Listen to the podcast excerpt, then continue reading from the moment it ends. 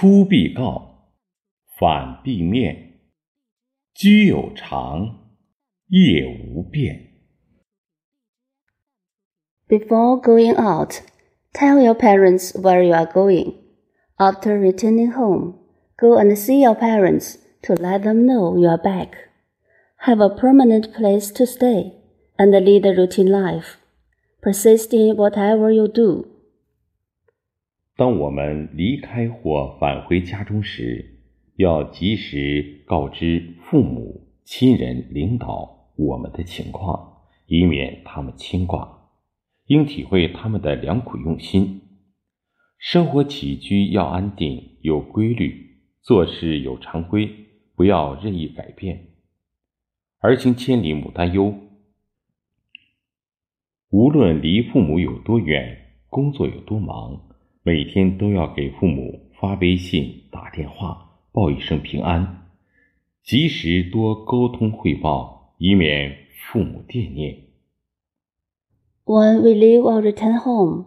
We should tell our parents, family members, and leaders in time, and keep in mind their care, lest they worry about us.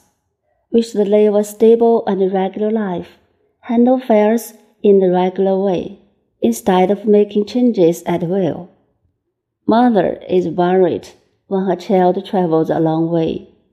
No matter how far away we are from our parents, and how busy we are at work, we should send a WeChat message or make a phone call to our parents every day, telling them everything is okay, as well as communicate with and report to them frequently in time, lest parents miss us.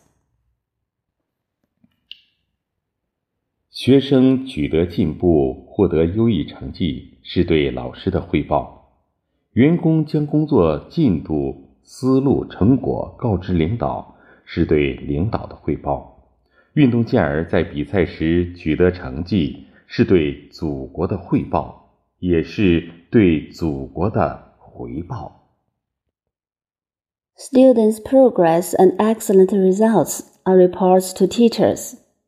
Employees report to leaders of work progress, ideas, and achievements, which is a report to leaders. Athletes' achievements in competitions are a report to the motherland, and also a requital to the motherland.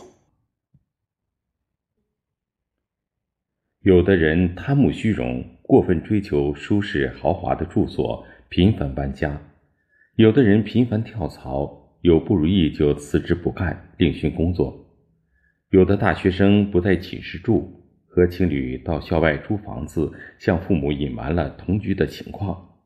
有的父母甚至会默许这种现象，这都没有做到居有常。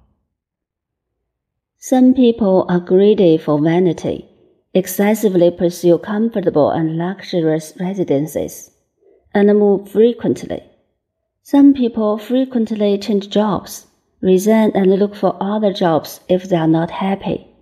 Some college students don't live in dormitories but rent houses outside the school with their boyfriends or girlfriends and hide their cohabitation from their parents, which is even accepted by their parents.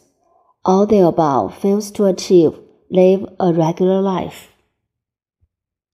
业、职业、工作，可以理解为目标方向。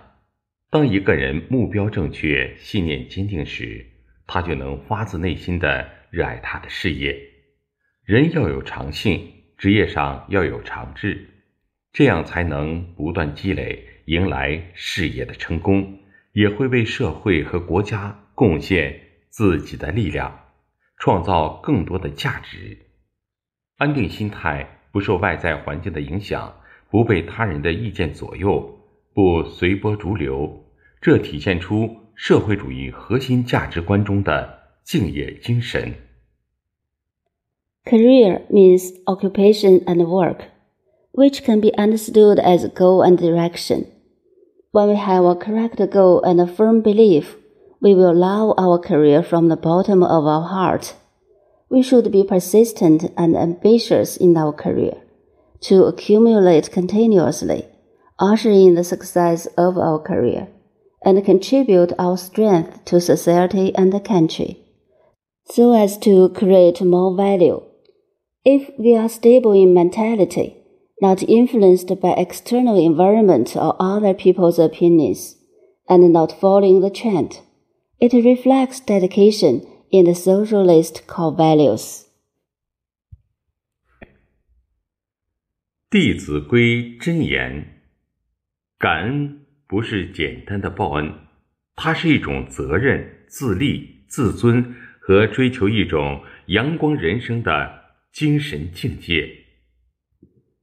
precepts of Di Zi Gui. Gratitude is not simply returning, but a spiritual state of responsibility, self-reliance, self-esteem, and pursuit of a sunny life.